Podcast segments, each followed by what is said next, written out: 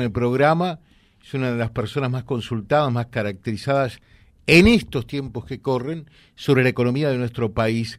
Daniel Artana, ¿cómo le va a usted? Gracias por atendernos, buenos días. Buen día, ¿cómo le va? Me imagino que su teléfono debe estar al rojo vivo, ¿verdad? Eh, más o menos, digamos, siempre, afortunadamente, ustedes me llaman bastante, pero desde hace muchos años, así que... Sí, sí. Cada vez que hay problemas económicos, lamentablemente bastante seguido en la Argentina, tengo la oportunidad de hablar con distintos medios. Claro. Bueno, ¿y, y, cómo se ve este momento? Porque momentos difíciles, complicados, complejos, como usted lo dice, ha habido tantos, ¿no?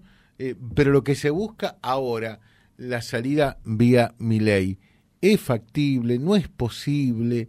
Eh, ustedes como economistas, ¿qué es lo que ven? Por favor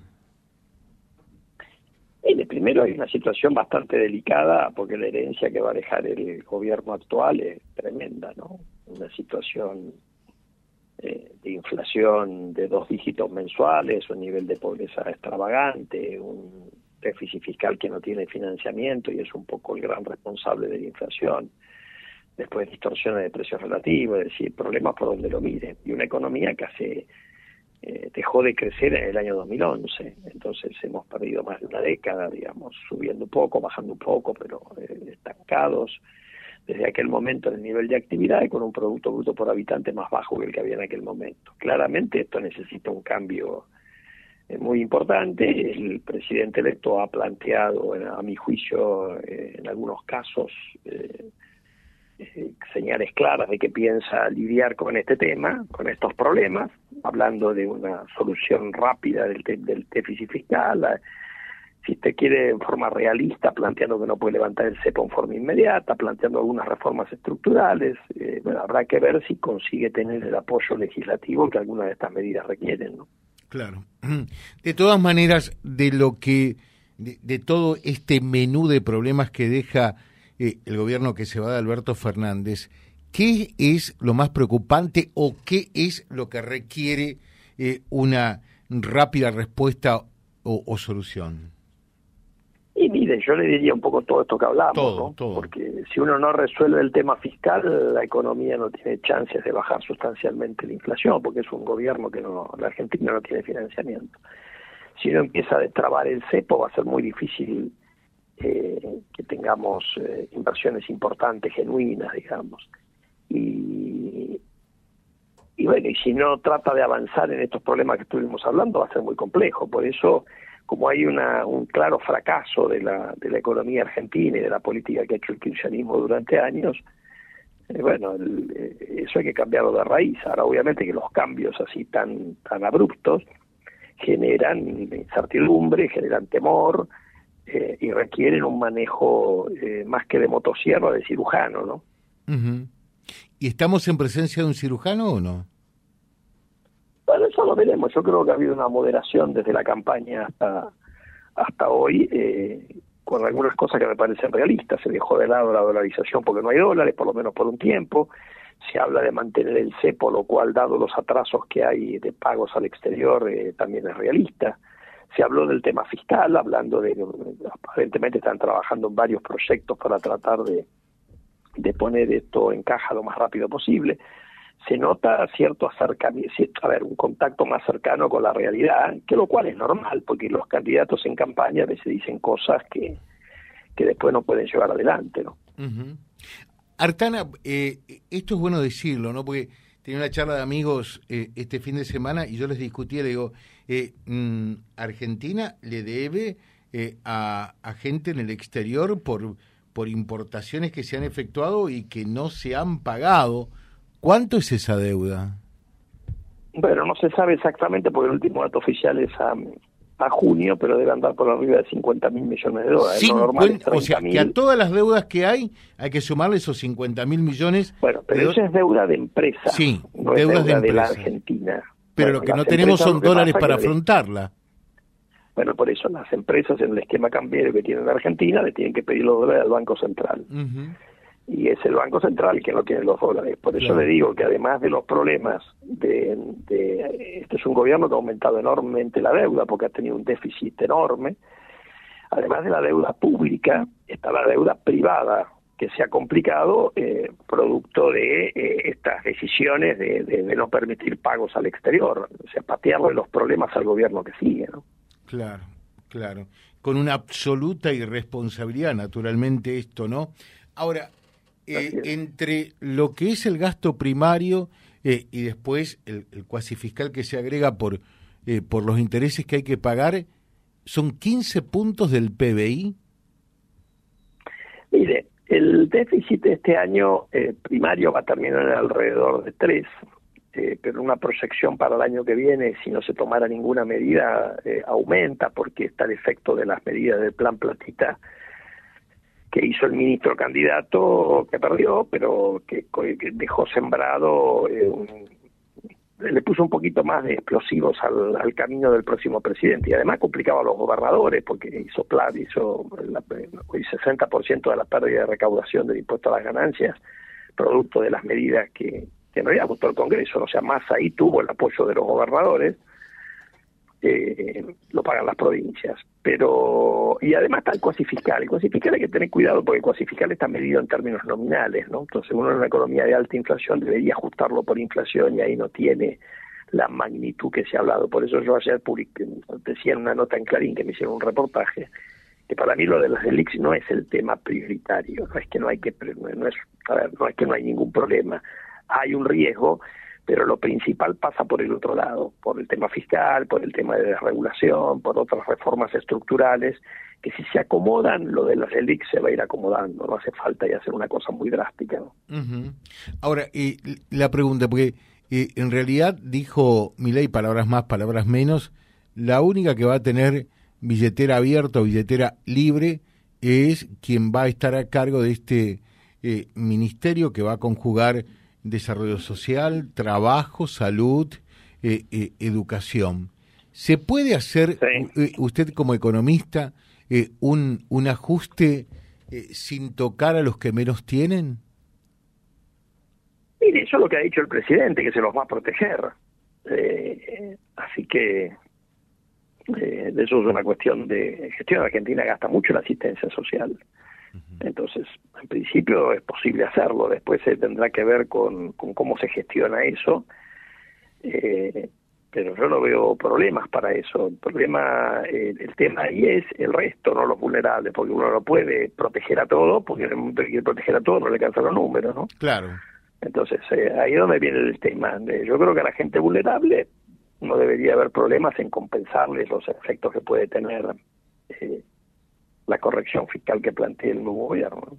O sea, eh, Artana, eh, para que la gente lo sepa, ¿se puede hacer un ajuste? ¿Se puede achicar eh, el, el, gasto público sin, en, en, en, mayor medida, impactar en los más vulnerables? Sí. Así es. Pero le voy a decir una cosa más. Además, la pregunta que uno tiene que hacerse es, a ver, este ajuste tiene que estar hecho con un criterio de eficiencia, que no pongamos, no lo resolvamos poniendo impuestos disparatados, por ejemplo, ya tenemos un montón de eso, y tiene que ser hecho con un criterio de equidad. Por eso es algo que tienen que hacer cirujanos, no es que uno viene y corta todo, eh, porque usted puede nivelar las cuentas de inmediato haciendo un desastre en términos o de eficiencia o de equidad. Eh, pero bueno, habrá que esperar a lo que se anuncia el 10 de diciembre, pero es perfectamente posible. Y aparte, ¿qué, qué opción tiene la Argentina? Si hoy los más vulnerables son los que más sufren la inflación de, galopante que genera un déficit fiscal que no tiene financiamiento. ¿Y qué piensa Luis Caputo como eh, ministro de Economía o ministro de Hacienda? ¿Lo sorprendió la designación? Eh, usted lo conoce perfectamente. ¿Cómo? ¿No lo sorprendió? No.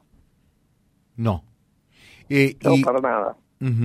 Eh, ¿Y hay uñas de guitarrero, como decimos acá en el norte santafesino, para, para estar a cargo de...? Que, tiene, que fue primero eh, secretario, ministro de Finanzas, fue presidente del Banco Central, ya tiene experiencia de gobierno, es una persona respetada en el ambiente económico-financiero y que ha empezado a armar un equipo económico eh, bueno, la incorporación de Joaquín Cotani es una incorporación importante. Él tiene experiencia de gobierno, es un economista muy respetado en Estados Unidos. Eh, o sea, ha empezado a conformar un equipo económico con gente muy buena. En la medida que consiga completar los casilleros con, con gente de ese calibre va a tener un buen equipo económico. Después, obviamente, se puede equivocar, se puede o puede acertar, pero esperemos al 10 de diciembre. Yo entiendo que hay mucha ansiedad y además esto no es tanto una cuestión de nombres. Lo importante acá es un programa que sea el programa del presidente, que ese programa sea consistente y después lo ejecute gente que tenga capacidad de gestión. Claro, el, el, tema es cómo, cómo pasa el filtro del Congreso, eh, aquellas iniciativas que necesariamente tienen que tener aprobación parlamentaria, ¿no? Y bueno, ese es un tema, ese es un tema. Recordemos que el presidente fue electo con 56% de los votos, o sea, hay un mandato popular. La segunda cuestión es que hay muchas cosas que no hacen falta hacerlas por ley. Entonces, habrá que avanzar en eso y en el resto eh, habrá que ir a discutir al Congreso y, bueno, y tratar de lograr los, los acuerdos que se necesitan para que lo que haya que cambiar por ley se cambie. Bueno, y veía también eh, que en algunos casos Cuño Libarola, que va a ser el ministro de Justicia, decía que se podría prescindir del 35% de la planta que tiene el Ministerio de Justicia eh, y que no pasaría absolutamente nada, pues son todos ñoquis que están allí eh, y está bueno esto de mi ley de no poner jefe de gabinete, de asesores, de esto, de aquello en cada uno de los ministerios, que por otra parte lo reduce. ¿En qué medida todo eso impacta en el gasto público? ¿Reduce de verdad? ¿Mueve la aguja o no? Bueno, espere un poco, ahí hay distintas cuestiones, hay distintos planos. Hay una cuestión que es importante que se haga, como una señal de austeridad, que es reducir los cargos políticos. Este gobierno ha ampliado, ha, puesto secretaría, subsecretaría de cualquier cosa, algunas direcciones, subdirecciones. Ahora, eso en términos de la magnitud del gasto nacional es poco, pero eso es una señal de austeridad que marca que la política empieza a ajustarse el cinturón. Después hay exceso de empleo público en la nación, en las provincias y los municipios. Eso hay estudios de dotación óptima y sobra personal en la nación, probablemente sobre más en las provincias y en los municipios, en el agregado, para algunas.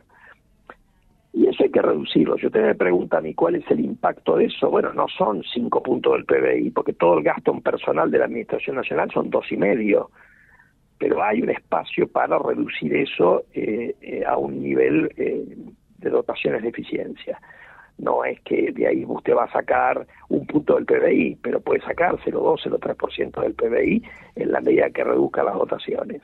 Lo otro es más una señal, lo de los cargos políticos, que es muy importante, porque otra vez eh, este gobierno ha eh, llenado de, secretaría, subsecretaría, y ha habido también nombramientos de último momento, tampoco son cientos de miles de personas, son unos pocos miles que tienen claramente una intencionalidad política. Todo eso habrá que revertirlo. Claro. Hay que empezar por ahí, porque uno no puede tener el sector público con las responsabilidades tan importantes que tiene el Estado, no puede estar ser cautivo de la, de la militancia política. Entonces usted lo que tiene que hacer es dar vuelta a eso y obviamente esa gente va a protestar y ahí lo que va a ser muy importante es el rol del periodismo en tratar de distinguir eh, lo que es un reclamo genuino de lo que es un reclamo que tiene un interés político. Eh, y, y, usted tiene temor por allí de que todo esto que se quiere llevar e implementar no se pueda por, por la resistencia? Pues en definitiva también es como que había media biblioteca que estaba a favor del gradualismo y otra media biblioteca el shock. Vamos por todo eh, desde el vamos, desde el comienzo. Espere un poquito. Para hacer gradualismo necesita financiamiento y eso Argentina no tiene. No tiene. Entonces la opción no es gradualismo versus shock. La opción es ir rápido para tener una chance de sacar rápido la inflación o ir más despacio y seguir teniendo una inflación muy alta. Esa es la opción relevante, porque si, si pensamos que es lo mismo que usted en su casa, se quedó sin plata y dice, bueno, ¿sabe qué? Si me presta el pariente que tengo en España, me salvo. Y entonces el pariente que tengo en España no me va a salvar. Entonces, no, ¿qué hago? Bueno, no busquemos falsas opciones, porque si no nos autoengañamos. Todo no lo digo por usted, lo digo para que la gente lo entienda. Sí. Entonces ahí esa es la decisión que tiene que tomar la sociedad. Después va a haber gente que va a resistir, y seguro que va a haber gente que va a resistir. Y usted me pregunta a mí si va a haber piedra, y probablemente esa piedra. Pero, ¿qué va a hacer? Hay gente que es intolerante y antidemocrática y que no respeta el mandato popular. Si usted mira algunas de las declaraciones que han hecho dirigentes del kirchnerismo son vergonzosas, o dirigentes de la izquierda, pretendiendo que al presidente le vaya mal. ¿Cómo va a querer que al presidente de la Argentina, porque es de un signo político distinto, le vaya mal? Entonces es una cosa, realmente ahí muestran lo que son, digamos Ahora, esos son los que después tiran tierra, de piedra, los que bloquean las calles. Bueno, ahí habrá que eh, respetar la ley, o sea, esto se tiene que manejar respetando la ley. Esto es una sociedad democrática, hay que respetar el voto popular, respetar la ley, no es tan complicado. Y es así como dice usted. Lo que pasa que si a este presidente y a la Argentina, que lo que más importa le va bien, a ellos les va a ir definitivamente mal, porque son una manga de inútiles. No, porque yo creo que a veces la gente no se da cuenta de las oportunidades que se abren. Es natural que la gente tenga... A ver, olvidémonos de, de, eh, de esta cuestión política. Es natural que la gente común tenga temor al cambio. Los cambios generan temor, porque es como, bueno, a mí me va mal, pero por ahí me va peor. Bueno, eso es lo que, para eso tiene que haber un liderazgo que pueda mostrar eh, que uno va camino a resolver los problemas y que la gente entienda que la situación, como ha alertado el presidente, no va a ser fácil en los próximos meses, pero que tenga sentido eso. Eso es lo que requiere, el, eso es lo que tiene que transmitir el liderazgo. Por ahí pasa la cuestión. Entonces yo digo, si uno empieza a ver que hay que hacer un esfuerzo, pero los problemas, porque hoy estamos haciendo un esfuerzo enorme con la inflación que tenemos, ¿para qué sirve? Para nada, porque cada vez estamos peor. Si uno ve que uno hace un esfuerzo y la cosa tiene chance de mejorar, me parece que lo podemos manejar de otra manera. Eh, Artana la última, pero eh, a ver, es cierto, los cambios siempre generan temores y se dice temores a lo que dejas y temores a lo que vendrá. Pero de todas maneras, la gente supo afrontar esos temores, superarlos y por eso que votó por el cambio mayoritariamente. Punto número uno. Punto número dos. Pero lo que veo ahora es que las mismas consultoras que miden sobre las medidas eh, a implementar eh, por el propio Milay, que las anunció, porque esto es la antípoda a, lo de Menem, cuando eh, se sinceró y dijo, si hacía lo que, si anunciaba lo que iba a hacer, no me votaba nadie. Este lo dijo, este lo dijo, lo que va a hacer. Pero por allí me daría la impresión que no, no, no están teniendo el, el suficiente apoyo eh, popular público. ¿Puede ser algo de eso o no? No, si todavía no asumió, ¿cómo vamos a ver eso? Solo veremos después que asuma y traten de llevar a cabo las medidas. ¿Quiénes son los que opinan? No es la gente lo que ha salido. Los que han salido a protestar son eh, dirigentes de relaciones políticas que intermedian eh, la ayuda para la pobreza, ha habido alguna resistencia de dirigentes kirchneristas, gente que ni siquiera asumió, ni siquiera sabemos las medidas, ya protestan. Eso le muestra un poco de qué estamos hablando es una cuestión ideológica, no si no sabe lo que va a hacer. Después que sepan lo que va a hacer. Usted ha tenido reacciones de los de, de, este tipo de los de uno de los sindicalistas de Aerolíneas Argentina prácticamente criticando cuando todavía no saben ni lo que van a hacer. Entonces yo digo, me parece que hay, la, gente tiene que poder distinguir la paja del trigo, ¿no? En toda su experiencia como economista, eh, eh, ¿hubo alguien que pretenda ir tan a fondo como Milei? Bueno, pues todavía no sabemos qué es lo que va a tratar de hacer. Si usted me pregunta a mí si ha habido, si usted quiere, en la época de Menem hubo un cambio radical de la, de funcionamiento de la economía, después de haber estado un año y medio mirando el techo, ¿no? Se habían empezado con algunas cosas, o sea, se demoró. Eh, e igual tampoco se completaron todos los cambios, se cometieron muchos errores. ¿no? Es muy importante que se aprenda de esa experiencia, si usted quiere, reciente, que tuvo relativamente local o autóctona, si usted quiere. Artana, muchísimas gracias, muy claro. A eh, Es un, hasta luego. un gusto charlar con usted. Gracias. ¿eh? Igual, hasta luego. Gracias. Eh, Daniel Artana, uno de los, más eh, de los economistas más consultados por estas horas, charlando con ustedes a través de Vía Libre. Lo replicamos a esto en vialibre.ar, que es nuestro diario digital www.vialibre.ar, nuestra página en la web, en Face, Instagram y YouTube. Vía Libre Reconquista. Vía Libre. Más y mejor comunicados.